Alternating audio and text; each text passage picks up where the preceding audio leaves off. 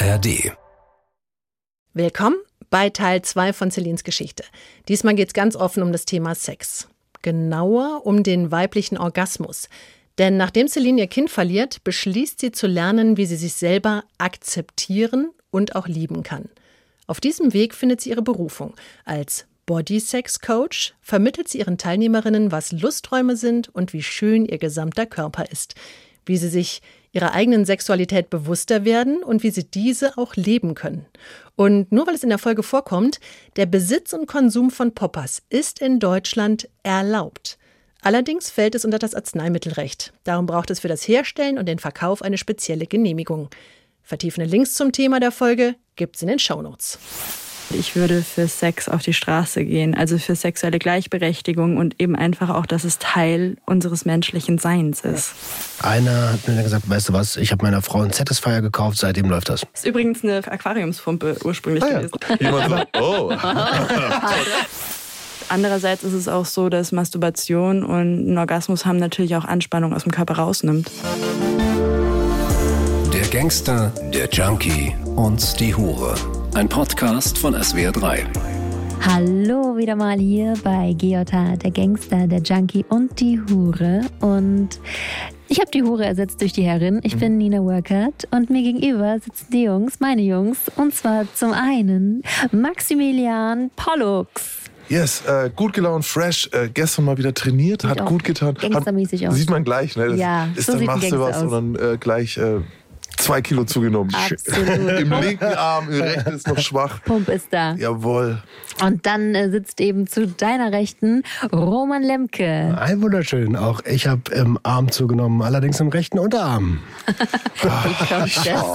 Oh, vielleicht ist das Thema der heutigen Sendung. Vielleicht war Roman eingeladen, vielleicht durfte er mitmachen. Oh, gute Äh, Überleitung. äh, äh, vielleicht musste er. Ja, wo denn? Wo denn? Wir haben wieder eine, einen Gast, eine Gästin. Hi, ich bin Celine und ich bin Sex Educator, genauer gesagt Body Sex Coach. Und ich bin heute zum zweiten Mal hier und freue mich voll, dass ich hier sein darf. Ja, schön, dass du wieder da bist. Freuen wir uns sehr. Als du das erste Mal bei uns zu Gast warst, haben wir über ein sehr, eine Talfahrt, ein sehr großes Tief in deinem Leben gesprochen, was dich aber wiederum gestärkt hat und äh, deine Selbstliebe entfachen konnte. Und die ist wahrscheinlich auch ein großer Teil von deiner Arbeit heute, oder? Ja, genau. Also das letzte Mal ging es um die kleine Geburt, ähm, die ich mit Anfang 20 eben hatte. Und das war, ähm, ja, ich würde sagen, fast eigentlich mit die schlimmste Periode so meines Lebens. Ich habe auch in der Vorbereitung einfach nochmal ähm, mir die Tagebucheinträge von damals durchgelesen und das ist schon fast so, oh krass, wer war dieser Mensch? Also ich habe voll viel Mitgefühl und Empathie so meinem jüngeren Selbst gegenüber, aber gleichzeitig so, oh krass, das war mal ich so. Wenn ich mich heute so angucke, ich meine, ihr seht mich, die Zuhörerinnen sehen mich jetzt nicht, aber ja, ich bin einfach total lebensfroh und die Tatsache, dass mich das damals echt in eine anderthalbjährige Krise gestürzt hat, wo ich ja einfach auch von Tag zu Tag nur gelebt habe, das kann ich mir gar nicht mehr vorstellen. Das hat dich eigentlich erst zu deiner heutigen Bestimmung gebracht. Ist das richtig? Ja, also bis zum gewissen Punkt schon, weil ich war an einem Punkt in meinem Leben, wo ich wirklich nur von Tag zu Tag gelebt habe und irgendwann musste ich mich ja wieder fürs Leben entscheiden. Vorher, ja, hast recht. Ne? Und das habe ich eben getan und deswegen, ja, also das hat mich dahin gebracht. Für die, die die Folge nicht gehört haben, ähm, du hast jetzt kleine Geburt gesagt. Stille Geburt hattest du auch gesagt. Ja. Fanden wir, haben wir im Nachhinein auch noch irgendwie, äh, Nina und ich, uns nochmal unterhalten gehabt, dass wir diesen Begriff übernehmen wollen und damit dieses Wort Fehlgeburt für uns ersetzen. Denn das war der Begriff, den ich vorher kannte. Wenn ihr nicht wisst, worüber wir gerade reden, dann hört euch doch die Episode einfach an. Wir haben die alle online. Ihr könnt die so oft hören, wie ihr braucht, wie ihr wollt, wie ihr könnt. Wichtige Episode. Aber bevor wir dieses große Ding wieder aufmachen, du hast gesagt, du bist Bodysex-Coach. Richtig. Ich bin Was ist denn das? Genau, ich bin froh, dass hier eine Frau sitzt, die auch keine Scheu hat, über Sex zu reden. Ich merke, ich muss so aufpassen. Ich laufe tippity-toe. Ja, Also, du- Tipp auf mit Zehenspitzen. Mhm, ich weiß, ich weiß. Vorsicht. So. Ja, ja. Ich. Ganz rote Ohren, die sieht man gar nicht unter den Kopfhörern. Ich, ich Schade. spüre die Leuchten.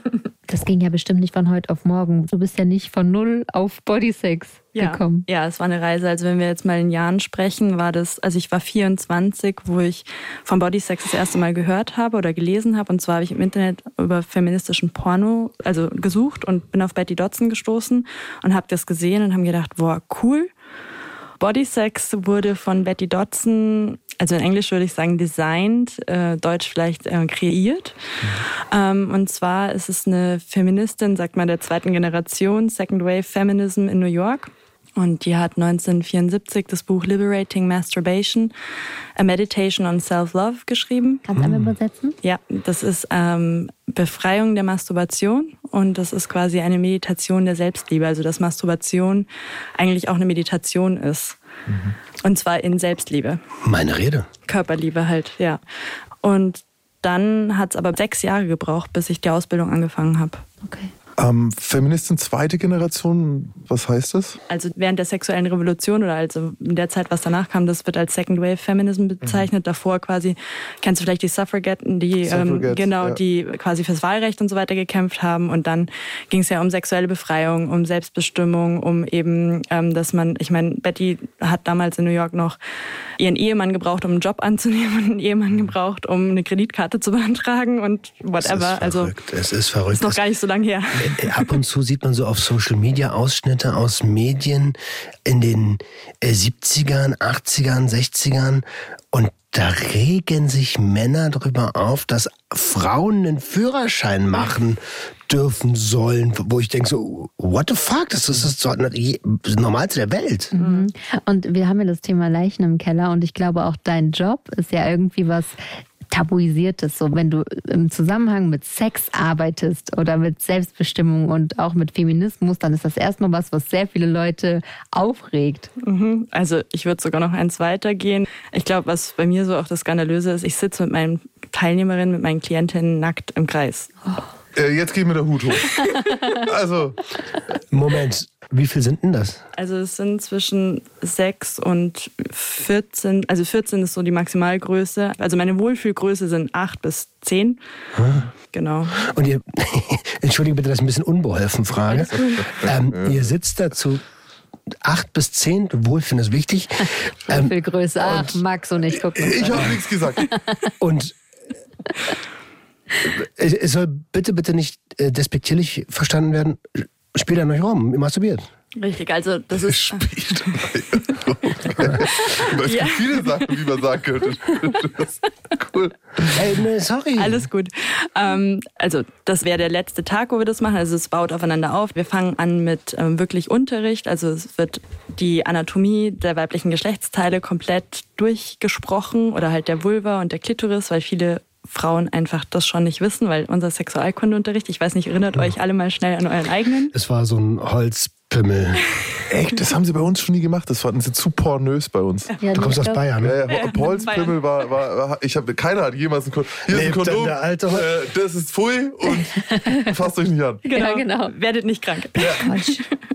ähm, ja, stimmt, irgendein Film über HIV hat man gesehen. Ein Lehrfilm, schwanger mit 14. Ach du meine Güte. Ich war da wahrscheinlich da, nicht da. Ja, ich habe es auch so gefühlt. Ja, aber es ist auch gar nicht eure Schuld, weil es wird auch einfach nicht vermittelt. Also wenn, Danke. dann wird der biologische Aspekt vermittelt, aber dass zum Beispiel ja Sexualität was ist, was das ist, betrifft ja unser ganzes Wesen. Das ist nicht nur einfach Penis im Vagina und okay, wir haben eine Fortpflanzung so ungefähr, ja. Also das, das ist ja das, was uns so vermittelt werden soll oder vermittelt werden will. Ich habe gerade Trash-TV. Das ist so schlecht, mit dir wird es nicht werden. Dieses Gegrinse, okay, weil ich schau nicht mehr zur Seite. Das ist, Mann, das Trash-TV. Irgendeiner hat im Fernsehen gesagt, Penis in Vagina zählt.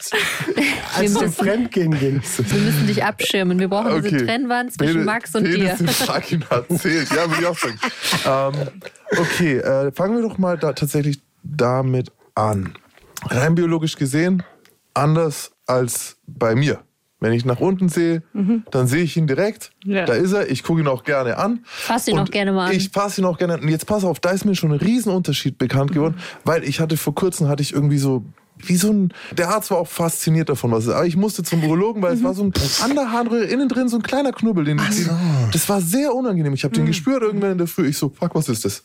Mhm. Gegoogelt, okay, ich bin tot. So, und meine Frau, das Erste, was sie gesagt hat, war, ja, kann es nicht sein, dass es schon immer da war? Und ich habe es angeschaut mhm. und habe das dann auch dem Urologen erzählt und er so, ja, ja, das sagen Frauen immer. Mhm. Ich weiß ist, ganz ja. genau, was da ist. Ich weiß jeden Millimeter davon. Ich habe den so oft in der Hand beim Nachdenken, beim. Ich mhm. habe den öfter in meiner Hand. Beim Fernsehen. Allein schon beim Pinkeln. Ja, eben. Immer wieder. Und da würde auch nie. Äh, genau, worauf ich hinaus wollte, ich weiß genau, wie der aussieht. Ich weiß genau, was da ist. Richtig. Und ich glaube, dass es bei vielen Frauen gar nicht mal so präsent ist. Kann das sein? Total. Und das ist genauso der Punkt. Also du hast es gerade ganz entscheidend gesagt, du fasst ihn auch jeden Tag an. Bei dir sind halt dadurch total viele neuronale Pfade entstanden. Ne? Also es ist für dich nichts schambehaftetes, deinen Penis anzufassen. Ich muss es sogar tun, du willst pinkeln. Ja. Ich Richtig. Es, das heißt, wird mir gesagt, ja. nimm ihn und pinkel nicht einfach wild. Genau, super Beispiel. Und bei Mädels ist es halt ganz oft so, dass allein schon sage ich mal, im Kindesalter fängt das an, ja. Wenn sich, hm. also es ist ganz normal, dass sich Kinder an den Genitalien berühren. Das machen die, weil es sie beruhigt. Das ist, wir sind sexuelle Wesen und das ist einfach was total Natürliches. Und wenn du jetzt aber als Kind, und das passiert natürlich bei Jungs auch, aber halt weniger, dann eins einfach nur, was ist, die Hand wird weggenommen oder man fragt, musst du aufs Klo? Hm. Oder irgendwie, du hast keine Privatsphäre, weißt du, du kannst, dir wird es als Kind nicht gestattet, ein sexuelles Wesen zu sein. Hm. Weil das natürlich auch total wieder ähm, ja tricky ist oder die Leute halt auch Angst davor haben, weil aber für die Kinder ist es nichts Sexuelles, es ist ihr Körper. Sie mhm. fassen ihren Körper an. Das, das ist für den für, für ein Kind ist es kein Unterschied, ob das mein Daumen, meine Hand, meine Vulva, mein mein Kopf ist, ja. ja. Und wenn ich quasi kein richtiges Wort dafür kriege und es nicht anfassen darf, dann wird es schon sofort so eine Tabuzone und dann ist es auch, also wir schützen Kinder so eigentlich vor Missbrauch, wenn die wissen, okay, das ist meine Vulva, das ist mein Penis und wenn ich das anfasse, wenn ich meinen Körperteil anfasse, ist völlig okay. Und wenn das jemand macht, dem ich das Einverständnis gegeben habe, ist völlig okay, aber Fremde nicht okay. Da habe ich jetzt, oder habe ich gerade ein kleines Problem damit. Ich glaube, Kinder können doch schwer ein Einverständnis geben. Weißt du, weil das ist so ein Trick, den äh, ich, ich bei mir ist ja immer die strafrechtlich relevante mhm. Seite so mhm. und genau das ist es. Nein, nein, nein, nein, nein, weil die sagen ja, ja, sie mochte das oder wollte. Mhm. Nein, nein, nein, nein, nein. Es mhm. kann keine Einfische, äh, also es kann das nicht ist falsche Content. Wort. Es gibt keinen Richtig. Content zwischen Kindern und Erwachsenen. Ich glaube, hier geht es eher um Gleichaltrige, mhm. ähm, weil auch hier wird ja, wenn beide, also äh, ich erinnere mich jetzt mal am Kindergarten zurück, da wurde auch geguckt, angefasst. Oh mein Gott, wenn ich mit meinem Bruder, der ist gleich alt in der Badewanne saß, als mhm. Vierjährige, da habe ich, ich hab auch mal Bruder. geguckt und angefasst, was das ist. Ja. Also, das ist das. Und mein Bruder ist deswegen wahrscheinlich jetzt nicht ähm, äh, schlecht geraten, sondern äh, der hat auch gedacht, ach guck mal, bei mir sieht's so aus, bei ihr sieht's so aus, naja gut. Ist ah, okay. Ah, und das, das ist das Einverständnis, ne? Das ja. ist das Einverständnis, ja, genau. wovon genau. sie redet. Ich das darf nicht, dass du das ja. sagst. Nicht mit Erwachsenen, nee. die irgendwie so... Ist wichtig, dass du das sagst. Hm. Es ist auch genauso, meinte ich es auch. Hm. Also mit äh, Gleichaltrigen. Weil für mich ich weiß, dass es nicht sexuell ist, weil die haben ja noch keinen Begriff von Sexualität, sondern es mhm. ist einfach nur geil, passt, fühlt sich mhm. warm an, fühlt sich gut an. Oder auch beziehungsweise, klar, kann man dann aber auch das Kind schon dafür sensibilisieren, das ist dein Körper und dich darf niemand ohne da gefragt. Also natürlich ist es strafrechtlich nicht relevant, weil du hast völlig recht, in solchen Situationen ne, können die kein Einverständnis geben und natürlich ist es dann Missbrauch. Aber nehmen wir einen Arzt zum Beispiel auch. Genau, Vielleicht, richtig. Oder dass man in so einer Situation. Genau. Weiß, ja, okay. Aber man muss fragen. Mhm, und das genau. finde ich ist auch was, das müssen wir als Gesellschaft mhm. lernen. Wenn ich einen Körperteil von jemand anderem anfassen will, vor allem wenn ich ihn nicht gut kenne, frage ich. Aber du hast gerade noch was ganz Interessantes gesagt, nämlich das beruhigt dort mhm. selbst anzufassen. Mhm. Und ich habe immer so ein bisschen das Gefühl, wir reden immer so, als wenn wir sexuell total aufgeklärt wären alle, aber ich habe das Gefühl, das ist noch tabuisierter als bei Drogen. Ich kenne viele Männer, die einfach die Hand in der Hose haben, Always. so im Alltag. Ich bin selbst so jemand. El Bandi. Aber dann El Bandi ist das bekannteste Beispiel. Und dann gibt es ab und zu Menschen, die sagen so, ey, kannst du mal damit aufhören? Mhm. Ähm, aber dabei ist es für mich das Normalste der Welt gerade, weil ich fühle mich gerade wohl. Mhm. Ich verstehe natürlich, das ist bei erwachsenen Menschen, erwartet man immer noch ein bisschen so, okay, du hast gerade deine Hand in deiner Unterhose. Ähm, wenn du jetzt gleich damit aus meiner Chipsschüssel ähm, Chips nimmst. So, Dann nehme ich die halt, andere Hand. Das ja, ist doch klar, die muss ja da bleiben. Du bist ja gerade so entspannt, dass du das vielleicht nicht mehr weißt. Deswegen, ich ertappe mich auch als die Frau, die sagt, ah, ja, musst du jetzt hier der, mit der Hand in der Box rumchillen? Mhm. Auf der anderen Seite bin ich auch angepisst, dass es mir nicht erlaubt wurde. So, weil ich, mhm. wenn ich jetzt Lust hätte, meine Hand in die Hose zu tun und Oder hier allein so nur zu chillen, Schritt so zu haben. So, ne? Und da fällt es mir dann wieder auf, wie tabuisiert es bei uns Mädchen von Anfang an schon ist. Aber gut, dass man das nicht zu machen Ich, hat. ich habe tatsächlich mal was drüber gelesen, dass einer der Gründe, warum man es uns, also Patriarchat vor allem immer, aber äh, uns nicht verbieten kann, ist eben dieses, weil wir damit pingeln.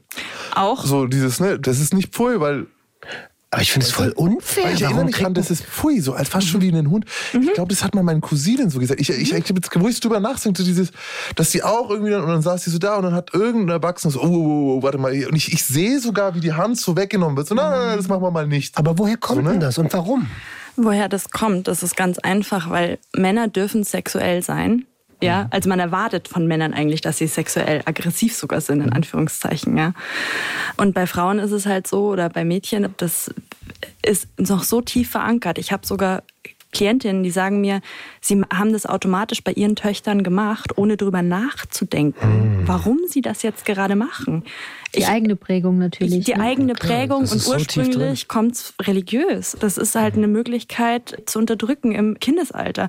Weil du kannst dir ja vorstellen, wenn du jetzt sagst, okay, dieses beruhigende Gefühl, dieses tolle Gefühl als Kind, ich krieg eins auf die Finger oder das kann ja auch sehr viel subtiler sein, eben das Hand wegnehmen. Wie soll ich denn später schamfrei und irgendwie noch ein Lusterleben hinkriegen? Eine Bindung zum eigenen Körper Ja. aufbauen. Jetzt haben wir ja gehört, dass ihr erstmal mit einer Art Aufklärungsrunde für Erwachsene anfangt. Richtig. Ähm, ich habe jetzt noch die Frage, wie lang geht dein Coaching überhaupt, beziehungsweise sind das Kurse?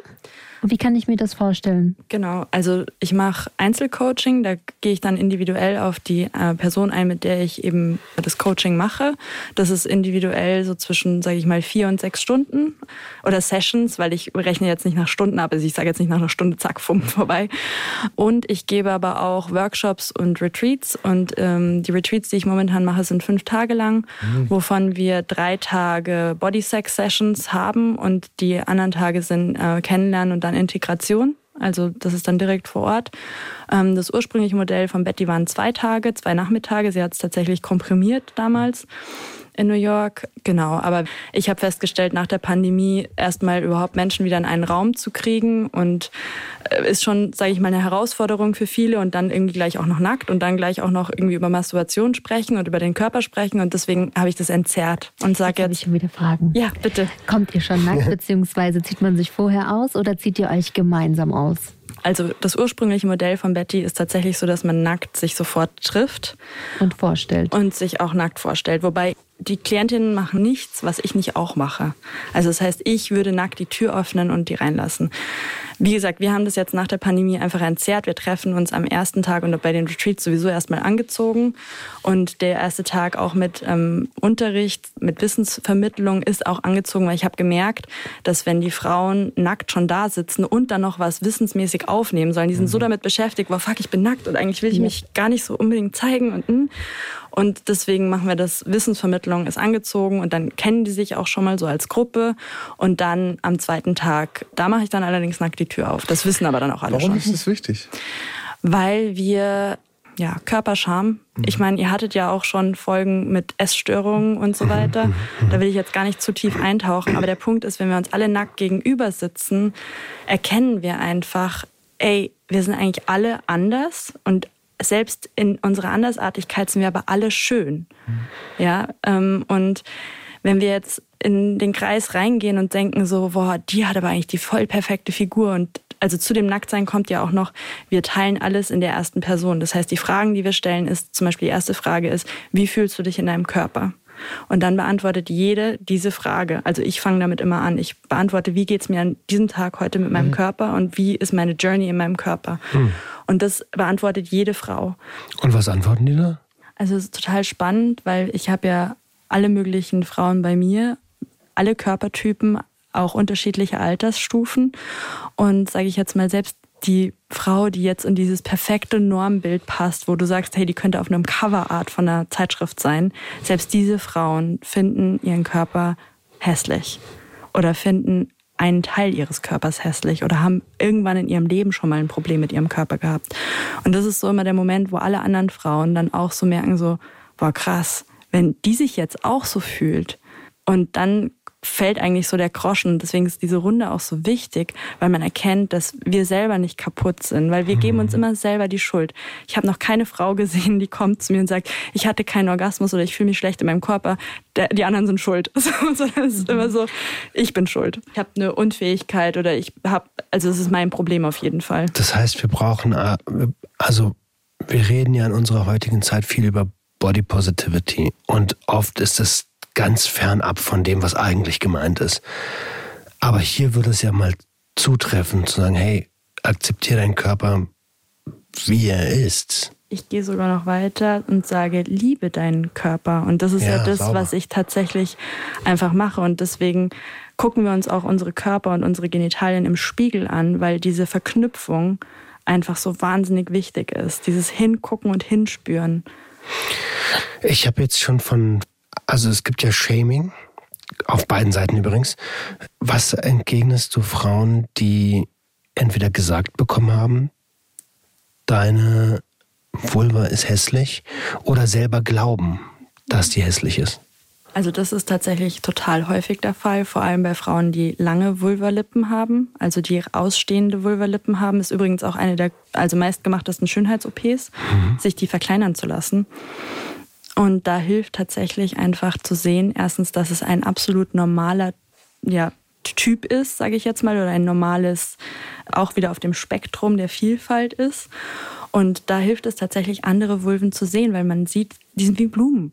Ja, die sind alle schön. Ich habe noch nie eine Vulva gesehen, die hässlich wäre. Und ich mache das, ich gucke beruflich Vulven an. Also. Und ich gehe noch weiter. Mir ist sogar bekannt, dass einige Sexualpartner das sogar richtig toll finden, wenn die aus der Norm fällt und besonders aussieht. Richtig, ja. Also beziehungsweise ich würde sagen, es gibt eben ja auch gar keine Norm, aber halt, wie du gesagt hast, so ein, es gibt ja unterschiedliche Stile und eben längere Vulvalippen ist halt ein Stil. Und ja, also ich hatte erst im Februar wieder eine Klientin, die ihr, also sie war auch ähm, Mitte 50, die ihr Leben lang immer ein Problem hatte damit und die, wir, wir machen einen Nachmittag, wo wir wirklich alle unsere Vulven angucken, gegenseitig vor dem ganzen Kreis. Und die hat gesagt, hey, wenn ich das mit Anfang 20 gemacht hätte, ne, das hat mein Leben, also jetzt verändert es mein Leben schon auch, aber boah, krass, also die war dann auch erstmal richtig gefrustet, dass es so spät in ihrem Leben erst erfahren hat. Und wenn jemand diesen Glaubenssatz so tief in sich drin hat, und du hast gerade gesagt, das ist eine der meistgemachten OPs, mhm. und die Person sich danach besser fühlt, dann ist eine OP legitim, oder? Vollkommen. Finde ich auch.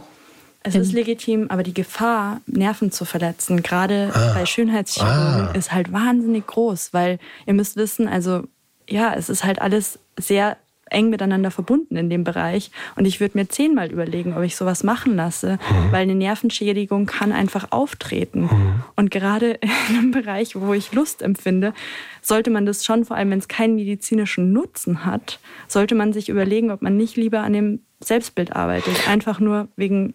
Ja. Also wenn OP, dann als quasi letztes Mittel. Ja. Okay, check. Auf jeden Fall, bitte. Okay, aber gut, dass wir darüber reden, weil. Ja, voll. Und die zweite Frage ist, wie geht's mir mit meinem Orgasmus? Also mhm. wie fühle ich mich? Habe ich überhaupt welche? Bin ich präorgasmisch? Das hätte mich jetzt auch direkt interessiert, weil ich glaube, gerade in ähm, Altersklassen 40, 50 plus gibt es bestimmt einen Haufen Frauen, die ihre Sexualität noch gar nicht so ausgelebt haben, wie ich es vielleicht in meinem Leben kenne. Wie kommst du auf die Altersklasse? Weil es da noch viel mehr diese Tabuisierung und viel mehr Religion, ah. äh, religiösen Einfluss gab und die, ich sag mal, jungen Frauen aus meiner Generation oder noch jünger, die mhm. sind sowieso durch Social Media, durch Internetmöglichkeiten besser aufgeklärt und ähm, auch offener, einfach was ihre eigenen Körper angeht mhm. und äh, also aus meiner ja, Generation verstehe, empört sich keiner mehr über eine Werbung, wo man Brüste sieht. Aber erkennst du da Unterschiede bei den Altersgruppen und dieser, diese Frage nach dem, nach dem Orgasmus finde ich total spannend. Mhm. Ähm, was passiert, wenn einer sagt, mit meinem was? Also das, ähm, das passiert tatsächlich, also jetzt im Sinne von nicht, also die wissen, worüber wir sprechen, das ist auch Teil, also ist mir auch extrem wichtig, also auf meiner Homepage findest du auch den kompletten Ablauf, alle wissen, was passieren wird. Mhm. Also zu mir kommt niemand, der irgendwie komplett ins Blau läuft und sagt, boah, ich weiß jetzt gar nicht, was passiert. Ist mir auch wichtig, ich spreche auch mit jeder Klientin vorher und wir kommunizieren das auch nochmal, weil das einfach ja auch so ein traumabelastetes Thema ist. Ich könnte das gar nicht. Also Sie wissen immerhin schon, es geht um Orgasmus, es geht um Sexualität, es geht um das. Dadurch, dass ich es auch so öffentlich mache, also dass ich wirklich, du kannst auf meine Webpage gehen, du findest wirklich den kompletten Ablauf.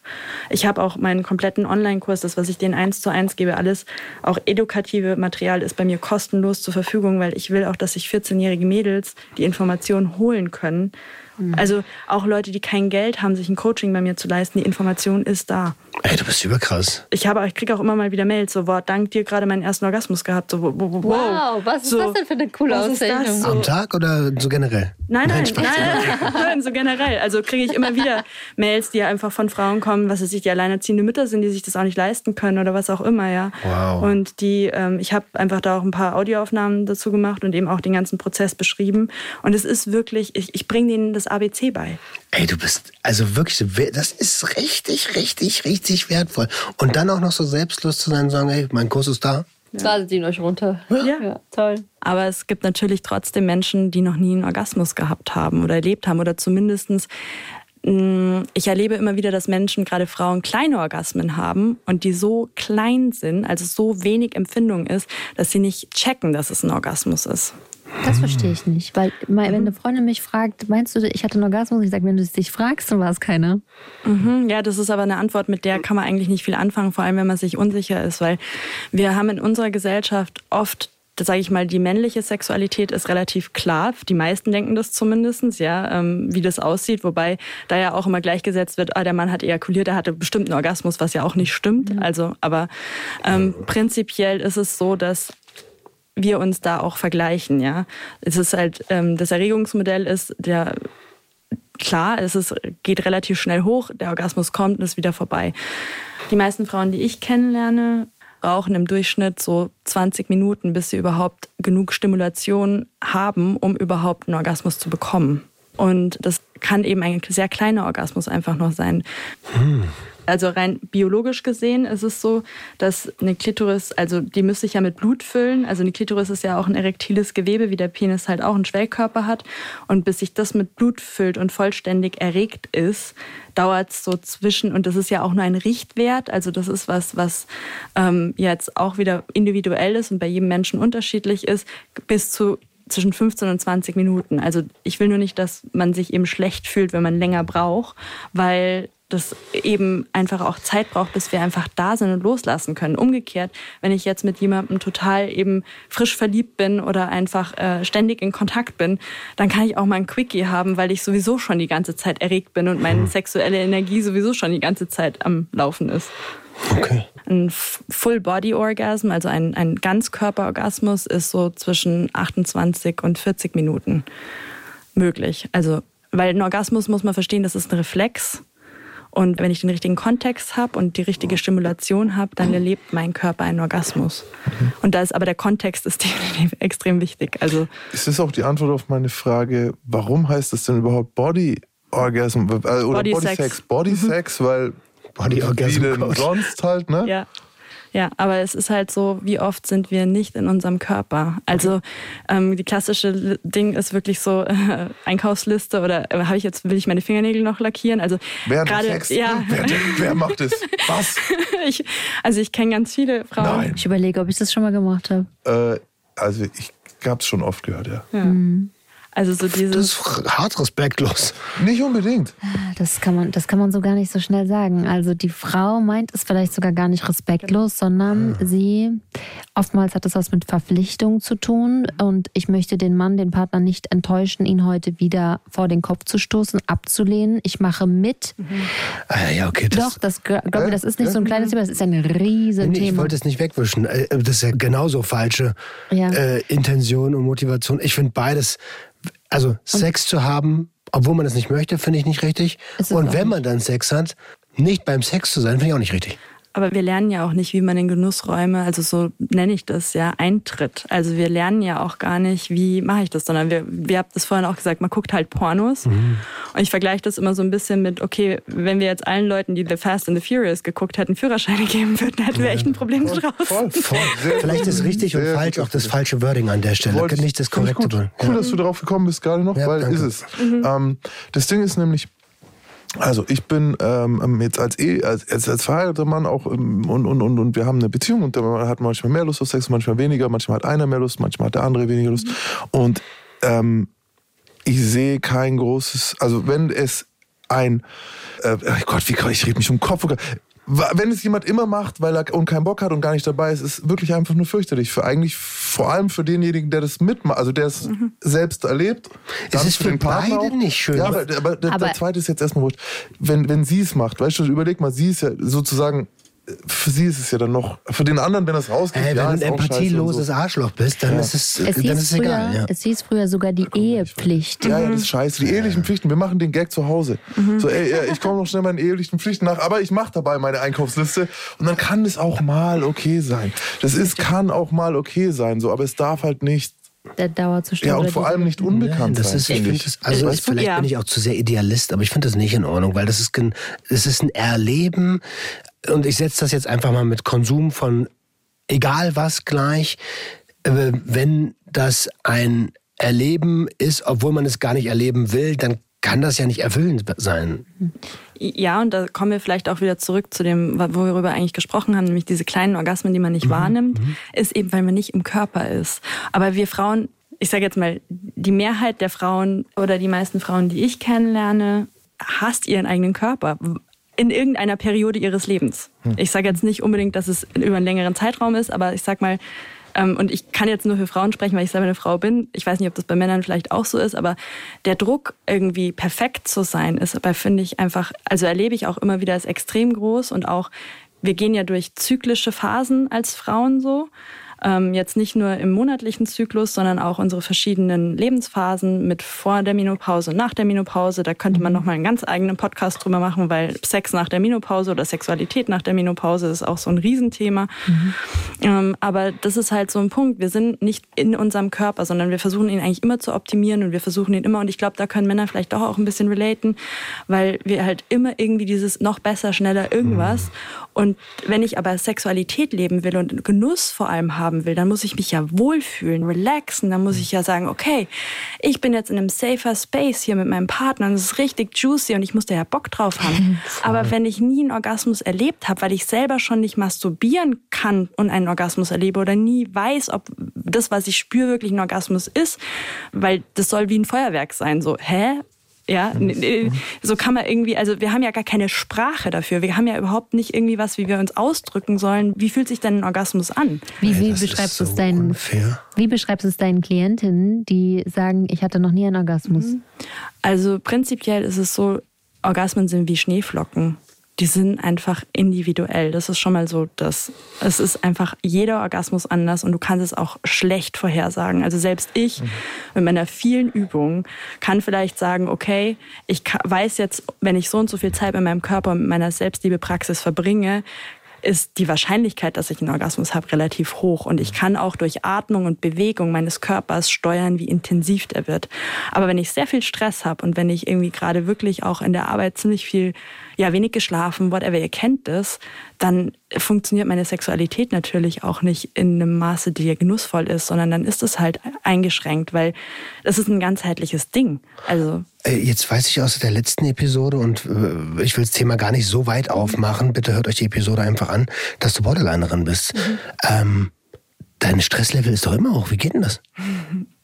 Ich habe äh, sehr, sehr äh, lange und viel Achtsamkeits- und Mindfulness-Trainings gemacht und radikale Akzeptanz. Hm. Also mittlerweile treffen die Kriterien ja auch nicht mehr zu. Ich sage trotzdem, hm. dass ich Borderlinerin bin, weil ich natürlich weiß, also ich denke, das ist einfach mit jeder psychischen Erkrankung oder auch überhaupt generell ich weiß ja nicht, was in meinem Leben noch passiert und jeder Schicksal, also es kann natürlich immer einen Schicksalsschlag geben, der, sage ich mal, mich wieder in eine Krise rutschen lässt, so. Hm. Aber selbst wenn ich jetzt wieder in eine Krise rutschen würde, wäre ich einfach ich habe jetzt eine Werkzeugkiste. Also ich habe eine ganze Kiste an Sachen, die da drin ist, wo ich einfach weiß, okay, ich kann das und das machen und ähm, kann auf mich acht geben. Das heißt, dein Selbstfürsorgelevel ist so hoch, dass du eine Grundruhe hast. Habe ich ja. das richtig übersetzt? Mhm. Okay. Genau, ja, voll.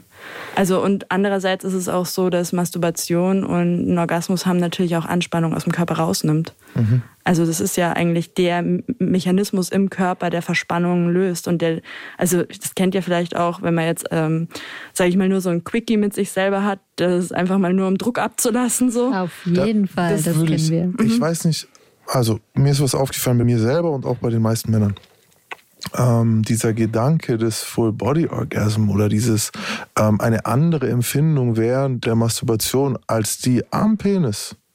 Also ich glaube, da sind wir im unter 5% Bereich der Männer, heterosexuellen Männer, die das machen. Mhm. Also die sich, allein alle Männer, die jetzt zuhören, stellt euch vor, ihr tut, was ihr eben tut und jetzt nehmt mal, wenn ihr Rechtshänder seid und mit rechts arbeitet, dann nehmt mal die linke Hand und fahrt euch über die Brust. Mhm. Wer von euch hat es jemals gemacht beim Wichsen? Mhm. So, das ist bei, äh, wir sind heute auch hier, um über die weibliche Masturbation zu reden. Mhm. Aber denkt nur bitte nicht, das bei den Männern okay ist. Absolut nicht. Die sind so krass Null. fixiert auf diesen Druckabbau.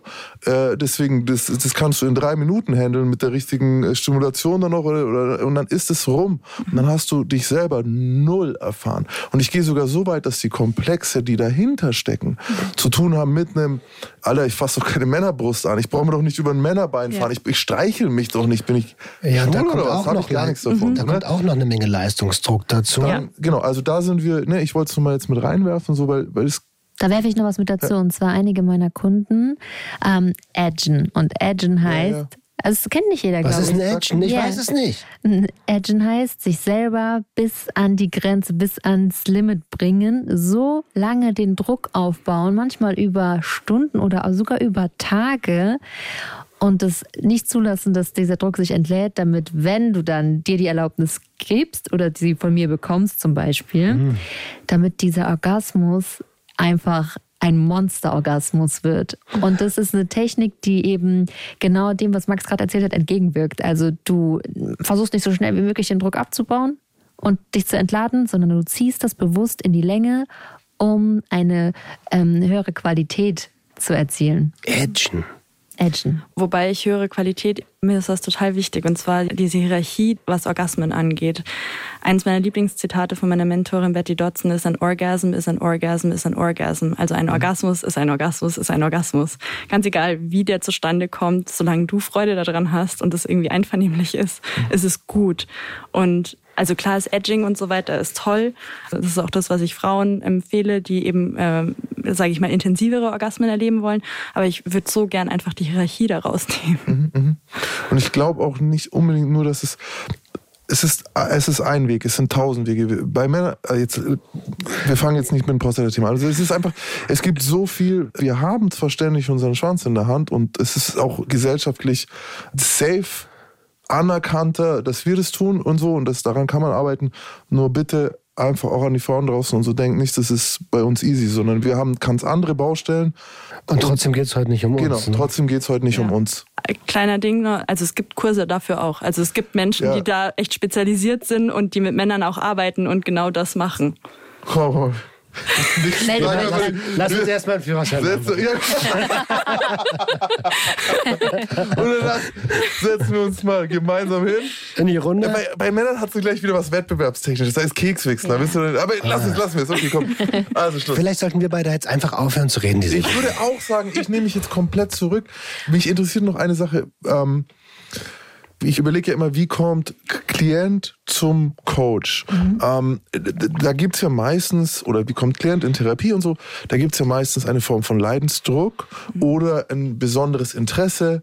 Wie ist es bei dir so gewichtet? Wer googelt dich? Wer findet dich? Mhm. Was sind es für Menschen, die sich melden? Also meine, ich habe mal das Durchschnittsalter meiner Klientinnen genommen, das ist 42, mhm. wo meine jüngste 22 war, meine älteste bis jetzt 72. Cool. Ja. 72 cool. Jahre? Ja. 72, das ist ja. richtig cool. Ja, das ist richtig cool. Oh, das ist richtig cool. Ja. Und ähm, generell ist es so, dass ähm, wirklich Menschen mich finden, weil sie eben kein, also präorgasmisch sind, also noch nie wirklich einen Orgasmus erlebt haben oder sich unsicher eben sind, ob sie schon mal einen Orgasmus erlebt haben. Und da ist es aber wirklich so, die meisten haben tatsächlich kleine Orgasmen, die sie einfach nicht richtig wahrnehmen. Und das andere ist Menschen, die nach langjährigen Beziehungen plötzlich wieder so, okay, jetzt bin ich wieder ich und äh, eigentlich ja Selbstliebe, okay, krass, so äh, wie funktioniere ich jetzt eigentlich als einzelne Person? Oder auch ähm, Mütter, die nach jahrelang, ich bin Job, Kinder, Mann, was auch immer, die dann eben irgendwann sagen, hey, jetzt bin ich wieder dran und jetzt bin ich wichtig und Was ich. darf ich denn eigentlich alles? Und wie, Ja. wie war das damals nochmal? Ja. Ich habe eine Frage. Und zwar hast du gerade eben ein, angesprochen, ähm, dass deine Mentorin quasi ähm, gesagt hat, ein Orgasmus ist ein Orgasmus ist ein Orgasmus. Du sprichst aber selber ähm, wiederholt von kleinen Orgasmen, was ja in meinen äh, Ohren eine Abstufung ist zu einem normalen, großen, was auch immer Orgasmus. Und meine Frage dahinter ist, Frauen, die zu dir kommen und glauben, keinen Orgasmus gehabt zu haben oder haben zu können, sollen die dadurch vielleicht die, ähm, die Möglichkeit überhaupt kriegen, du hattest einen kleinen Orgasmus, du bist in der Lage dazu, Richtig. einen zu empfinden. Ja, danke für die Frage. Das ist genau der Punkt. Ja, richtig, weil ähm, in der Medizin oder auch in der Sexualtherapie wird dann immer gern von anorgasmisch gesprochen und das ist halt so, das nimmt irgendwie so die komplette Power Ja, raus. als könnte man es nicht Als- und das genau. ist jetzt dein Leben. So Pech Genau. wurde es nicht auserwählt, einen Ja, zu empfinden. Darf ich eine. Frage zu dem kleinen Orgasmus stellen? Also du hast ja vorhin von Feuerwerk gesprochen. Also das ist wahrscheinlich der große Orgasmus, den was Leute mit Ganzkörperorgasmus Oh, meinen, oh, ja. Okay. Ähm, wie fühlt sich der kleine Orgasmus denn an? Also es hören ja auch Leute Ja. zu, die vielleicht nicht auf die Idee kommen zu schreiben oder so, aber und sich aber trotzdem gerade fragen, wie, wie, wie ist denn das? Ich kann das kurz mal also aus meiner Ich-Perspektive sprechen. Also ich habe angefangen zu masturbieren bis zum Orgasmus, da war ich ungefähr 14.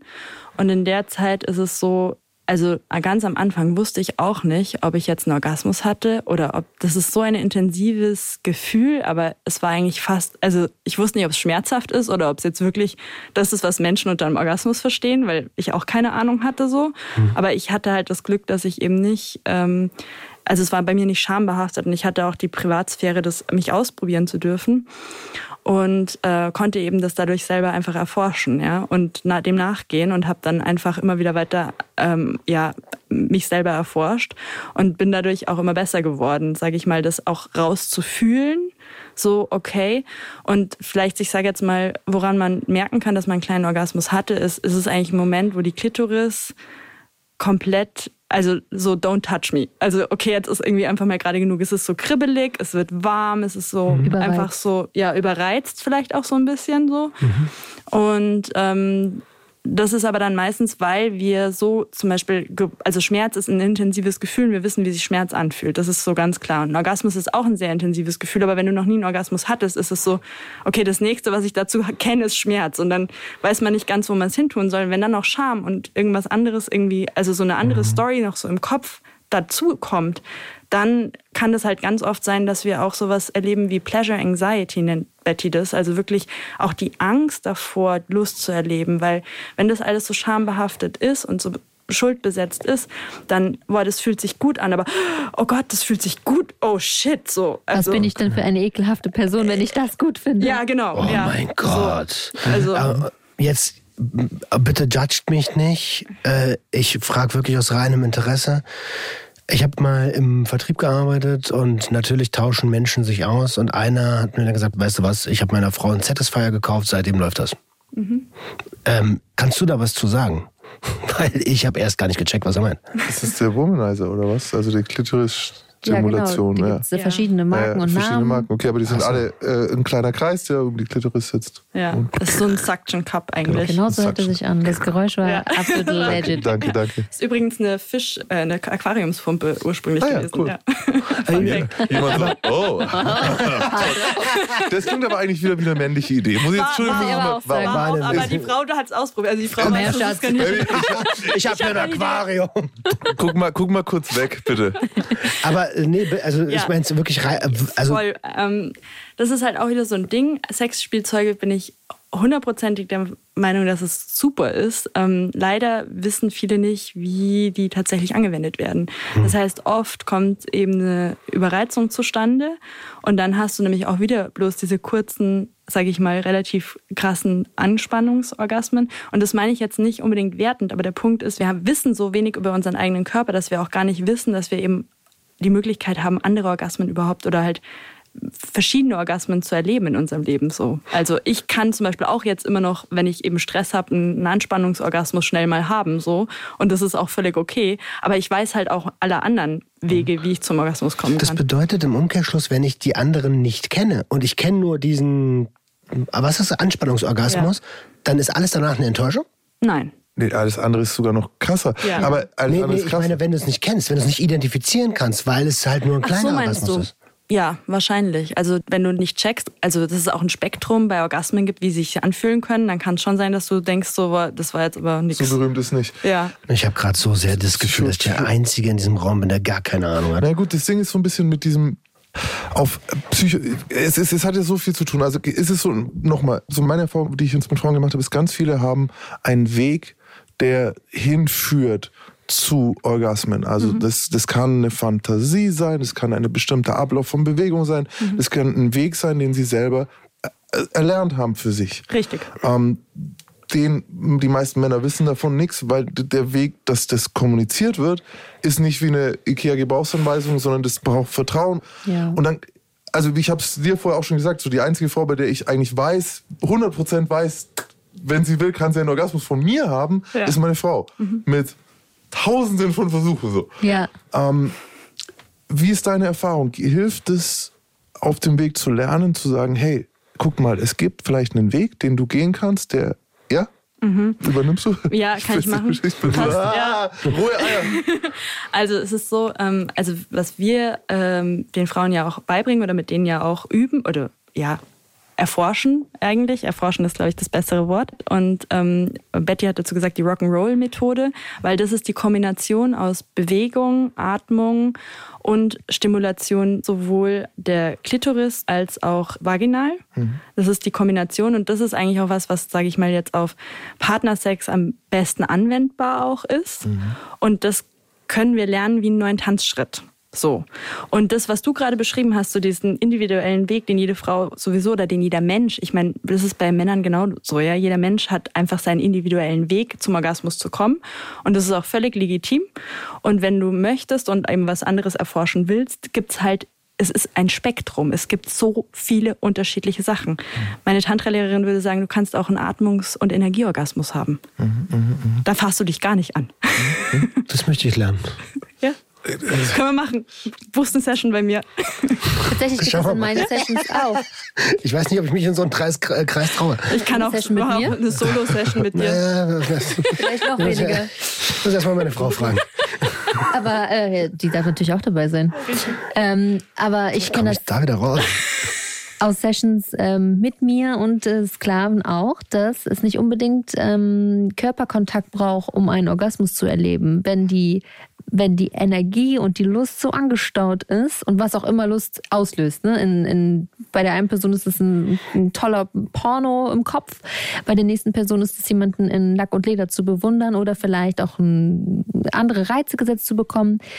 Und es kann sein, dass wenn ich dieser Person einen Countdown gebe und die Lust so angestaut ist, dass diese Person dann kommt. Bei null. Bei Boah, Null. Sieg, aber dann high-fivest du dich selber innerlich, oder? Immer. jedes Mal wieder. Bam, Alter, ja, aber, boah, mein Ritterschlag. Also, Ja. Strong. Ja. God-Mode. Und das ist, Gott, ich habe sogar Videos, wo man das sehen kann. Boah, strong. Auf meinen, also in meinem Fundus, sag ich mal. Strong. Und äh, deswegen weiß ich, dass das geht, weil ich kann es mir selber nochmal angucken und sag so, oha, ja. Ja, krass. Überkrass. Das war echt. Das ist überkrass. Was ist es, dass die Vagina, ich habe mir hier so irgendwie unbekanntes Terrain. Ich kann dir nicht mal sagen, ob Vagina, Vulva, ich, ich habe hier Muschi geschrieben. Unbekanntes Terrain so. Und für uns als Männer natürlich in dem Moment, wo wir uns damit beschäftigen, meist ein Teil des Gehirns schon so ein bisschen nicht mehr so gut, ich will nicht sagen nicht mehr so gut funktioniert, sondern ich habe schon irgendwie bin schon so ein bisschen auf Mission oder so. Und warum ist es für euch selber so? Warum, weißt du? Ich habe so das Gefühl, dass es für viele Frauen so ein unbekanntes Terrain ist. Die sie eigene, es nicht Ja. durften. ja, aber nicht dürfen. Ich dürfte vieles nicht, Mann. Aber es ist halt so, also Scham ist eins der schlimmsten Gefühle, was Menschen empfinden. Ich meine, geht mal in euch selber rein. Ich finde, äh, ihr habt das bei den sieben Todsünden auch irgendwie immer total toll auch rausgearbeitet. Scham, damit wollen wir einfach überhaupt nichts zu tun haben. So, wenn du jetzt, jetzt schämst und dann auch nicht das Privileg hast, dein Geschlechtsteil ständig in der Hand haben zu dürfen, dann hast du dazu keinen Bezug. Um das kurz mal zu erklären, die Vagina ist der Muskelschlauch von dem vaginalen Eingang bis zum Uterus. Also das, wo der Penis im Prinzip umschlossen wird. Zirklusion nennt man das auch. Das ist ein neues Wort, was wir lieber verwenden als Penetration, weil es ein aktiver Part ist. Oh, es gibt uns dafür. einen An aktiven dem Part. beide beteiligt sind, ja. Ja. Voll dafür, Genau, Mann. Das ist, also ist- Zirklusion. Hammer. Ja, Zirklusion Okay. anstatt Penetration, Richtig weil gut. Ich finde Penetration auch, Penetration sollte nur in missbräuchlichen Kontexten verwendet werden. Zirklus- Zir Zirklusion. Zirklusion, richtig gut, weil ich schwör's dir, ich habe versucht, Frauen es zu erklären, die so geschädigt sind Mhm. von dem, was weiß ich, wann man ihnen das gesagt hat, dass eine Muschi, äh, dass eine Vagina eng sein muss. So dieses eng. Und dann hast du Sex mit dieser Frau und die geht ins Hohlkreuz und meint, sie klemmt.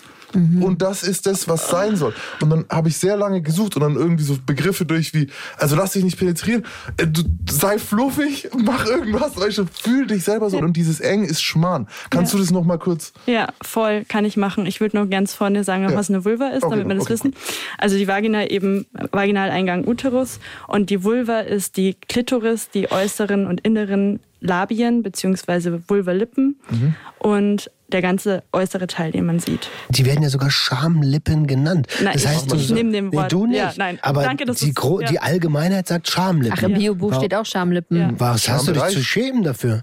Schambereich, Schamhaare. Ähm, sehr gut, dass wir, Das- wir haben über Wording reden wir ja immer, also sagen wir aber jetzt Labien. Ja. Labien? Oder innere Vulvalippen, Venuslippen, Labien. Venuslippen, ist, ja, Venuslippen. Okay, genau. Vulva ist so das, was man dann sieht. Genau. Und wieso Und die Klitoris. ist der, da sieht man einen kleinen ist ist Teil. der Genau. Präsident. Dieser Präsident ist jetzt Genau. so oben drin. Äh, Ja. wie, wie, Wie so ein Pinguin sieht die eigentlich Genau. aus, die interne Klitoris und die umschließt die äh, Vagina. Also das ist, Was für kannst ein Pinguin? Kaiserpinguin? Oder? so genau kenne ich nicht aus Pinguinen. Aber ich habe jetzt kein Modell dabei, aber wenn du dir das überlegst, so die Klitoris sitzt so on top of der Vagina so drauf und das äh, umarmt die quasi so. Also die, ich weiß nicht, wie ich das ähm, wörtlich beschreiben soll, Zwei aber Finger zwei Finger, also so ein V und genau. Und dadurch ist es halt so, ähm, um darauf zurückzukommen, was du gesagt hast, so dieses eng, eng, eng führt dazu, dass die meisten meiner Klientinnen haben einen überspannten Beckenboden. Das heißt, sie können eigentlich nicht loslassen und das führt auch dazu, dass Schmerzen entstehen, ähm, wenn es zum zirklusiven Sex kommt. Komm, das klingt, das klingt so plausibel und ich würde gerne noch mal ganz kurz an einer Stelle ansagen, weil ich habe einfach gesagt, ja, die durften nicht. Aber unsere Medien, unsere Zeitungen, die machen so viel auch mit unserer Sexualität. Frauen müssen so und so aussehen, du musst deinen Körper so und so haben, mach die Diät, du kannst gar nicht aussehen wie das Topmodel auf dem Cover. Riechen. Alter, das ist richtige Psychozerstörung. ja. ja. Ähm, und, und dann musst du jetzt noch eng sein. Weil Ja. sonst, sonst ist alles, sonst bist du nicht cool. Und Stock, also, also wir haben eigentlich alle einen Stock im Arsch. Also weil Wie wir tight, einfach Alter. alle, weil wir, ja, weil wir alle so auf Hochspannung ständig sind. Wir sind ja eigentlich alle eher im Fight-or-Flight-Modus. Also unsere Gesellschaft so im Allgemeinen so. Das ist Sympathikus, ne? Ja. Und der Parasympathikus ist eigentlich der, den wir brauchen, um zu entspannen und zu relaxen. Und das ist auch das, warum zum Beispiel, also ich kenne jetzt nur die Zahlen für die USA. In den USA ist es so, dass 80 Prozent der College-Studentinnen angeben, dass sie alkoholisiert sind, wenn sie Sex haben. Und zwar nur dann. Weil sie gar nicht erst, also sie kennen das gar nicht anders. So. Das wäre auch eine Frage, wo ich eigentlich vom Roman erwartet hätte, aber mache ich es mal. Wie ist es nicht. denn mit psychotropen Substanzen, also aka Drogen, ähm, die ja doch äh, auch, also es ist immer leicht, das Sachen schädlich zu sehen und so, aber die ja doch auch mal helfen können bei einem Loslassen, bei einem, bei einem ersten Mal über etwas drüber gehen, was man vielleicht falsch gelernt hat. Ähm, wurde ja auch früher gemacht, Schaman und so weiter. Was hast du da für Erfahrungen bei Frauen oder? Also ich selber habe noch nie Drogen konsumiert. Okay. Das heißt, ich bin einfach keine Fachfrau für sowas. Du hast noch nie ein Glas Alkohol getrunken? Sehr provokante Frage an Das der ist Stelle. also ja, ich habe schon mal ein Bier getrunken, aber ich habe jetzt nie. Ich Nie war noch nie berauscht. Ich war noch nie Ah, berauscht. okay, so das könnte ist- man das ja, vielleicht sagen. okay. Ja, ich war noch nie berauscht. Ich Ja. würde vielleicht was dazu sagen. Ähm, ich glaube, das ist auch ein bisschen zugänglicher geworden, sich zu lockern über äh, Drogen, ähm, salopp gesagt, ähm, in jüngeren Generationen. Die Generation 45, 50, 60 plus, die haben da weniger Zugang und fangen auch jetzt nicht mehr damit so leicht an. Alkohol ist sicherlich immer schon ein Lockerungsstoff gewesen, ja, aber in der heutigen jungen Generation sehe ich das sehr häufig, auch wieder in meinem Umfeld und in meinem äh, Kundenkreis, dass Poppers benutzt werden. Und ähm, vielleicht mache ich auch irgendwann mal eine Folge ähm, beim Roman im Podcast. Über Poppers. Über Poppers oder auch Stimulantien, die extra eben für Sex entwickelt wurden mhm. und, oder dafür extra missbraucht werden, teilweise auch. Müssen wir sagen, was Poppers ist an der Stelle mal ganz kurz? Also Poppers ist eigentlich ein Muskelrelaxanz. Genau, und das ähm, wird so abgetan, um es ganz kurz zu sagen, als Schwulendroge im, im also Straßenslang, weil es eben entspannt, aber das sehe ich auch überhaupt nicht so, sondern ähm, ganz, ganz, ganz viele meiner Kunden benutzen das gerne, um einfach tiefer in ihren Fetisch einsteigen zu können, auch mental. Mhm, mh. Und es erzeugt einen kurzen Rausch in, ähm, in 30 bis 60 Sekunden. Ausmaß. Ganz schnell ist das ja, wieder weg. Ich genau, das, das ist wichtig zu sagen. Ich habe das früher mal ausprobiert das war mir, also ich habe den Rausch gar nicht verstanden, um ehrlich zu sein. Das geht so schnell wieder weg, fast wie ein Orgasmus dass ich meine Kippen da drin früher getränkt habe und dann Ach, die Zigaretten geraucht Ach, guck mal an. Ist ja legal, kannst du umtragen. Ich möchte dazu vielleicht einfach nur kurz sagen, das ist überhaupt nicht mein Thema, weil ich Menschen empower, sich quasi nicht selber zu übergehen, sondern eben zu lernen, selber in diese Zustände zu kommen, so entspannt zu sein. Also wobei ich das jetzt überhaupt nicht schäme oder so, mhm. gar nicht. Es ist nur einfach nicht mein, mein Es ist Thema. für manche vielleicht ein Hilfswerkzeug, sich überhaupt fallen lassen zu können. Auch wenn das natürlich, das soll es nicht gut reden, aber ich kann mir vorstellen, dass das ein Opener ist, auch gerade im Fetischbereich. Opener ja. ist ein richtig tolles Wort für das, was du gerade gesagt hast. Ähm, also ja, es kann sein.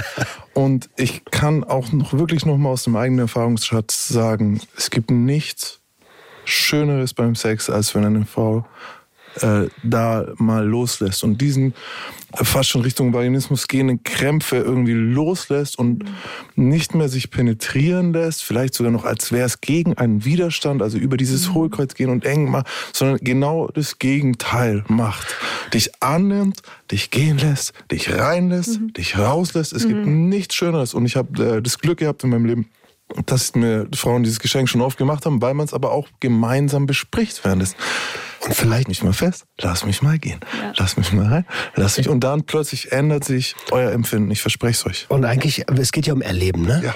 Eigentlich ist es, wäre es am schönsten, oder wir sind wir vielleicht wieder zu idealistisch unterwegs, wenn das ein gemeinsames Erleben ist. Mhm. Zwischen wie viel Menschen auch immer, aber ein gemeinsames Erleben. Und dass wir diese Anforderungsprofile aus unserem Kopf kriegen. Ich muss funktionieren, ich muss der krasse Ficker sein oder ich muss dem krassen Ficker geben, was er möchte oder so. Das ist doch bescheuert alles. Darf ich dazu nochmal Danke sagen, dass du das erwähnt hast oder auch du, weil das ist halt genau das, wovor viele Frauen auch irgendwie Schiss haben, weil die denken, boah, wenn ich jetzt da so lange rumtue, also das ist eigentlich auch ein Problem, mit denen die meisten Frauen so zu mir kommen, ich brauche zu lange, so mhm. mein Freund ist irgendwie in fünf Minuten fertig, ich brauche zu lange, was kann ich machen, um noch schneller einen Orgasmus mhm. zu kriegen? Aber er denkt ja gleichzeitig, ich bin voll der Schnellspritzer. Ja, ja, voll, voll und deswegen finde ich das so wichtig, dass du das gerade gesagt hast, dass es so ein schönes Gefühl für dich ist, mhm. weil es ja. stimmt schon, wenn die Frau, sage ich mal, wenn die Vagina bereit ist, einen Penis aufzunehmen, ist es wie eine Blume, die sich öffnet. Ja, ganz anders. Das ist einfach ein ganz anderes Gefühl. Ja. Vielleicht ein Tipp für die Männer. Ja, Oder ey, pass auf, das Ding ist, ähm, unsere Orgasmen sind komplett unterschiedlich äh, strukturiert, das, was sie auslösen. Ähm, wenn dann, also korrigiere mich, wenn ich falsch liege. Ich kann sie von, ich fange mit einem Mann an, da liege ich definitiv richtig. Orgasmus kommt, danach hast du Oxytocin-Ausschüttung und du wirst hardcore müde. Dieses äh, wird auch Kuschelhormon genannt. Es gibt sogar eine physiologische oder eine biologische oder evolutionsbiologische Grund für diese Ausschüttung, nämlich tu der Frau danach nichts. Werd Ver bleibt auf. verträglich, weil mhm. wir sind einfach extrem gefährliche Menschenaffen. So und wir waren früher saugefährlich und sind es heute manchmal noch. Deswegen ist diese Ausschüttung sinnvoll, auch das Einschlafen und danach noch da bleiben und so. Ähm, bei einer Frau, meiner Erfahrung nach, wenn der Orgasmus da war, sind die hellwach. Mhm. Ähm, ja, und, höchstleistungsfähig. Und meistens auch so, also es ist eigentlich evolutionsbiologisch auch vorgesehen, dass wir uns quasi mit mehreren Männern verpaaren, ja, hätte ich jetzt schon fast gesagt. Weil nee, das ist richtige Wort, ja. Und ähm, deswegen sind auch, es macht auch Sinn, dass Männer danach kuschelig sind, weil die würden den anderen Kerl sonst umbringen. Mhm. Ne? Also es Und hat mit Gewalt zu es tun, ist tatsächlich auch so erwiesen, dass also Sperma-Konkurrenz ist ja bei uns eigentlich, um soziale Gruppen zu beruhigen und uns quasi eine soziale, harmonische Gruppe zu geben, hauen wir uns nicht auf den Kopf, sondern das machen die Spermien und die Eizelle unter sich aus so. Mhm. Und das weiß man mittlerweile ja auch, das kann man ja sehen. Aber der Punkt ist halt einfach, ähm, du kannst als Frau unendlich viele Orgasmen haben, Mhm. bis du keinen Bock mehr hast. Also das ist einfach, also ich Ich finde es toll, dass ganz du kurz- Frauen das beibringst. Genau, um es ganz kurz Ja, zu Ende zu bringen, das, was ich meinte mit, dem, Mhm. mit der Männergeschichte. Jetzt hast du dieses Problem, das ist ein Problem, wenn ich nämlich nach fünf Minuten super müde werde und dann kriege ich diese Zeit und seien es jetzt 20 Minuten, sei es 15 Minuten, ich schaffe bei meiner Frau viel weniger als 20 Minuten, vielleicht ist es der Kleine, aber ne, es ist möglich. Bloß es ist nicht möglich, wenn ich äh, zuerst zum Beispiel das komme und es nicht geübt habe. Was ihr üben müsst, ist diese Müdigkeit, die ungefähr zwei Minuten unglaublich tief ist, da drüber zu gehen. In dem Moment zum Beispiel, wenn ihr wirklich als Erster kommen wollt, entweder äh, wartet ihr einfach und nehmt euch die Zeit. Und wenn ihr schon zuerst kommt, dann diese Müdigkeit zu besiegen. Und bei mir hat es wirklich geholfen, und es klingt jetzt total unromantisch, aber durch Aktivität. Nämlich, also ich komme, jetzt kommt dieses Ding, das ich mir eigentlich hinlegen will, und das war es jetzt auch, und das ist auch cool für mich. Und in dem Moment dann zu sagen, okay, komm, jetzt benutze ich meine Hand. Und weiß schon, lerne Bewegungen, die ich in der Zeit mit der Hand machen kann. Und wenn es jetzt diese zwei Minuten auch nur ein bisschen ich noch nicht richtig da bin, geht über diese Zeit drüber und dann seid ihr ja wieder, wieder Im fresh. Game. Und dann merkt ihr, und okay, ihr habt diese, diese Müdigkeit besiegt und jetzt könnt ihr den anderen wirklich unterstützen. Ich würde vielleicht nur das Wort schaffe streichen. Schaffe, schaffe, Häuselbau. Aber ich finde es total schön, was du gesagt hast, unterstützen. Das ist irgendwie auch so ein Stichwort, was ich immer wieder mitbringe. Ich sage so, hey Leute, weil Frauen kommen dann auch oft so zu mir und sagen, ich will, dass mein Mann mir oder mein Partner mir einen Orgasmus gibt oder schenkt. Und wir teilen Orgasmen. Yes. Wir Ja. bringen die Yes. miteinander mit, aber damit ich was mitbringen kann, muss ich selber erstmal wissen, wie das bei mir funktioniert. Aber ich Und finde ich so toll, das, ist das so ist- wichtige Arbeit. Ja. Da gibt es auch noch den Mythos, dass man immer gleichzeitig zum Orgasmus kommen sollte, muss. Und ich glaube, das ist sogar der seltenste Fall, dass es genau zeitgleich passiert. Also das ist für mich ziemlich unrealistisch und ähm, weit von der Praxis entfernt. Voll super selten. Betty hat sogar mal gesagt, das ist ein Unicorn. Ja. Das trifft vielleicht also ein Einhorn. Also Ja, ja, das ist klar. wie wenn du ein Einhorn siehst. Ja, genieß es, wenn es da ist, feier es voll gut.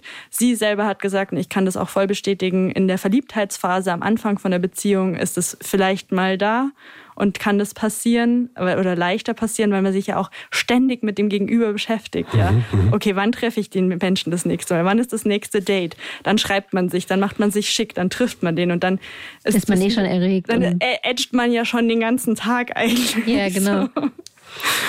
Ja. Ein Einhorn. Ja, also ich finde es auch ganz toll, dass du Frauen motivierst, sich mit ihrem Körper auseinanderzusetzen, sie mit auf die Reise nimmst, wenn sie noch keine Gelegenheit hatten, sich zu erkunden, das egal mit welchem Alter zu tun.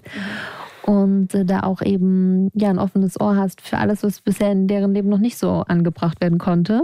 Danke, ja. Und es kommen auch nicht nur Frauen eben, die noch nie einen Orgasmus hatten, sondern es kommen auch Frauen eben, die sich selbst besser kennenlernen wollen. Ich glaube, das ist so das, was ich von allen Menschen höre, die so zu mir kommen, dieses besser kennenlernen wollen. Und weil wir uns eben auch so viel verändern, eben Stichwort Menopause oder Geburt oder whatever, Ja. ähm, äh, ja. ist- Leistungsdruck in der Gesellschaft. genau, ja. Einfach Stresslevel ganz, ganz oben. So. Wie komme ich wieder in meinen Genussraum? Wie kann ich mir das wieder zurückholen? Das ist wirklich Überkrass. was, was für mich ein Herzensthema ist. Also ich kann auch nur Danke sagen, weil ich, ich habe schon ganz oft erzählt, ich wurde von Pornos erzogen. Ich habe keine Ahnung. Ich lerne das jetzt im Erwachsenenalter.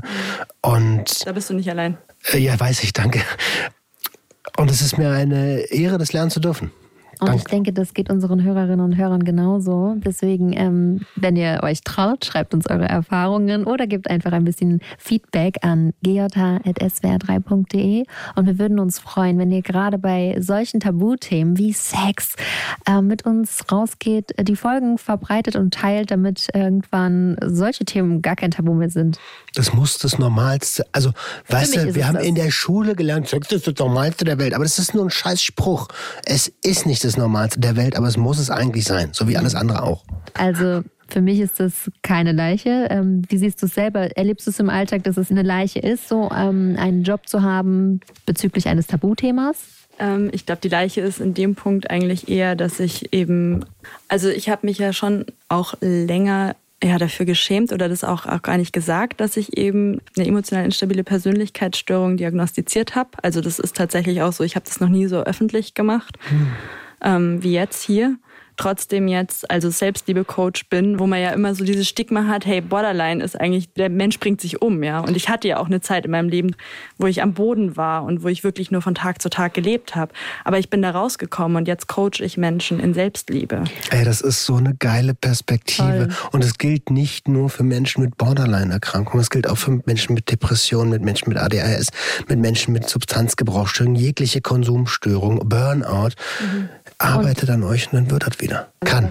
Wie sortierst du das denn ähm, heute für dich ein? Also, wenn wir das als Leiche sehen, mhm. wo befindet sich diese Leiche jetzt? Ja, für mich ist es so, ich habe eben einen Werkzeugkoffer und ich kenne mich sehr gut. Also insofern ist die Leiche begraben, weil ich keine Symptomatik mehr zeige mhm. und auch das Gefühl habe, wenn ich jetzt selbst in eine Krise rutschen würde, einfach genügend Support und genug, also ich kann mich selber tragen. Ich kann, mein Leben hat für mich selber einen Wert. Und diese eigentliche gesellschaftliche Leiche, in der wir in dieser Episode darüber reden, Body Sex Coach, ist das jemals überhaupt eine Leiche gewesen? Wie gehst du mit dieser Leiche um? Das ist für mich keine Leiche, weil ich würde für Sex auf die Straße gehen, also für sexuelle Gleichberechtigung und eben einfach auch, dass es Teil unseres menschlichen Seins ist. Bombe. Das unterschreibe ich auch sofort und das ist ein tolles Schlusswort. Damit sind wir raus. Danke, dass du da warst. Dankeschön. Danke. Tschüss. Der Gangster, der Junkie und die Hure. Ein Podcast von SWR3. Die erste Folge von Celine hat viele von euch bewegt. Hier haben wir Ausschnitte von ein paar eurer Mails. Liebes GJH-Team, wieder mal eine Mega-Folge. Das war auch für mich als Mann ein super interessanter und berührender Einblick. Ich fand's nur ein bisschen schade, dass Bayern als so lost dargestellt wird. Ich bin mir sicher, dass es nicht böse gemeint war und ganz ehrlich, an manchen Stellen stimmt es schon. Aber ich muss auch sagen, dass die Jugend schon in eine andere Richtung geht. Ich bin 21 und in meinem Freundeskreis sind auf jeden nur tolle Menschen, die versuchen, weltoffen zu sein. Und ich glaube, das schaffen wir auch ganz gut. Euer Podcast trägt da auf jeden Fall bei. Also nur Liebe an euch und fühlt euch gedrückt, aber nur wenn ihr wollt. Grüße aus dem tiefen Niederbayern, Michael. Hey, zuerst möchte ich euch danken für diese Bühne. Dieses Thema ist so im Schatten. Erst stille Geburten nach der zwölften Woche werden als Verlust wahrgenommen. Bis dahin ist es doch ganz normal, dass es passieren kann. Deswegen ja auch bloß nicht vor der zwölften Woche über die Schwangerschaft reden. Hinterher hat man alle Pferde umsonst scheu gemacht. Diese Haltung muss enden. Eine Schwangerschaft beginnt ab Tag 1. Und auch wenn es keine von außen sichtbaren Zeichen gibt, für viele Frauen ist es spürbar. Ich war vor knapp zwei Jahren schwanger. Mir war jeden Tag gottlos übel ab Woche 6. In der achten Woche wurde die Schwangerschaft festgestellt. Ich habe ein kleines Herz schlagen hören. Einen Tag vor der nächsten Routineuntersuchung war dann meine Übelkeit weg und ich wusste sofort, es passt was nicht. Am nächsten Tag Ultraschall und ab Sekunde 1 war klar, da ist kein Herzschlag mehr. Ich habe Gott sei Dank einen guten Gynäkologen, der mir sachlich und neutral alle Optionen erklärt hat. Bei mir war der Fötus dann noch zwei Wochen in mir. An der Stelle eine Kritik an das Gesundheitssystem. Ich bin nicht ins Krankenhaus, weil ich wusste, wenn ich die Ausschabung ablehne, nehmen die mich eh nicht. Die reine Überwachung, dass eine Frau bei dem natürlichen Vorgang nicht verblutet, gibt nämlich kein großes Geld. Also lag ich alleine zu Hause über 18 Stunden und am Ende bin ich frierend eingeschlafen mit dem Gedanken, entweder ist es jetzt vorbei oder das ist der Moment, nachdem du nicht mehr aufwachst. Danke an euch. Es ist super wertvoll, dass ihr genau solchen Themen Raum gebt. Nati. Danke, dass ihr das Thema aufgemacht habt. Eines Tages hatte ich so heftige Blutungen, dass ich bei der Arbeit zusammengebrochen bin und daheim nur noch krabbeln konnte vor Schmerzen. Im Krankenhaus dann die Nachricht: Glückwunsch, Sie sind schwanger. Aber das Kind ist leider tot. Sie verbluten innerlich und wir müssen sofort in den OP. Mein Handyakku war alle, deswegen konnte ich niemanden anrufen, weder meinen damaligen Freund noch meine Familie. Dann wurde ich operiert. Aufgewacht bin ich alleine. Niemand wusste Bescheid. Geholfen hat mir der Gedanke, dass ich überhaupt noch lebe, dass mein Körper für mich kämpft und dass er so viel aushalten kann. Das war wie ein Wachauf-Moment. Ich hatte liebe Menschen, mit denen ich danach reden konnte, und einen kleinen Schrein mit Räucherkerzen zum Trauern. Ich habe meinem ungeborenen Sohn auch einen Namen gegeben. Ich glaube, das ist normal. Heute denke ich nicht mehr oft daran. Aber die liebe Celine ist nicht alleine. Danke für euren Mut, auch unbequeme Dinge anzusprechen. Macht weiter so. Selina. Mensch, ich dachte, diese Folge würde mich als Zuhörer kaum persönlich treffen. Zwei Kinder, keine Komplikationen in der Schwangerschaft. Aber Fehlanzeige. Wie schon so oft bei euren Themen. Und Roman, du hast mich voll gehabt bei diesem Satz. Das heißt, in dieser Nacht ist doch etwas geboren. Als Celine erzählt, dass sie dadurch den Weg freigemacht hat, um sich selbst lieben zu können. Genau so könnte man einen solch schwierigen Schicksalsschlag für sich vielleicht annehmen. Wirklich toll. Danke. Und vielen Dank, Celine, dass du deine Geschichte geteilt hast. Wir sollten nicht nur reden über die stillen Geburten, so werde ich das ab sofort nur noch nennen. Es sollte auch mehr Hilfe geben. Danke für eure Arbeit, Fanny. Ich habe gerade heulen müssen bei der Folge. Ich hatte nach der Geburt meines Sohnes schon mehrere stille Geburten. Die Erzählung von dem Arzt hat eine Erinnerung wachgerufen. Eine Ärztin hat mir während der Schwangerschaft gesagt, dass das Kind eine 30 bis 70 Prozent hohe Wahrscheinlichkeit hat, Trisomie 13, 18 oder 21 zu haben. Die Ärztin meinte noch lapidar, Sie können eine Fruchtwasseruntersuchung machen, aber eigentlich steht es ja fest. Machen Sie gleich einen Termin im Krankenhaus zur Abtreibung. Na, was soll ich sagen? Ich habe darauf verzichtet und heute einen wundervollen, mich in den Wahnsinn treibenden, kleinen dreijährigen, gesunden Jungen. Danke, dass ihr auch solche Themen aufmacht. Liebe Grüße, Katrin. Ein ganz großes Dankeschön an Celine für das Ansprechen eines großen Tabuthemas. Vor meiner Fehlgeburt habe ich den Begriff kleine Geburt immer für eine Schönredung gehalten. Aber seit ich es erlebt habe, bin ich auch der Meinung, dass es sehr treffend ist. Nicht nur der Verlust eines Embryos ist belastend, sondern es ist auch eine körperlich krasse Erfahrung. Mit der neuen Schwangerschaft ist auch die vorangegangene von meiner Frauenärztin in den Mutterpass eingetragen worden. Ich hätte von selbst nie danach gefragt, aber als ich den Mutterpass dann hatte, war es ein gutes Gefühl, dass ich offiziell als Mutter von drei Kindern gelte, leider aber nur zwei leben durften. Danke, dass ihr zu denen gehört, die einen Anfang machen. Liebe Grüße, Jeanette. Und weil ihr uns immer wieder nach Infos rund ums Thema Psychologie fragt, haben wir einfach mal einen extra Podcast-Tipp dafür rausgesucht. Wie wir ticken. Wie wir ticken. Wie wir ticken. Euer Psychologie-Podcast. Große Gefühle und kleine Abenteuer, Liebe und die Kunst, sich zu streiten. Wie kann Versöhnung gelingen? Was macht Frauenfreundschaften aus? Was hilft gegen das ewige Aufschieben? Solche Fragen beantwortet der neue Psychologie-Podcast der beiden Podcast-Champions Radio Wissen und SWR2 Wissen. Lebensnah und wissenschaftlich fundiert nimmt euch unser Podcast Wie wir ticken mit in die Welt der Psychologie. Wir fragen, wie Gefühle, Gedanken und Verhaltensweisen entstehen und warum. Wir reden über Sehnsüchte und Süchte, wir klären auf über psychische Erkrankungen, gehen zurück in die Kindheit und wir sagen, wie ihr euch und andere besser verstehen könnt. Wie wir ticken, euer Psychologie-Podcast von Radio Wissen und SWR2 Wissen. Alle Folgen findet ihr in der ARD Audiothek.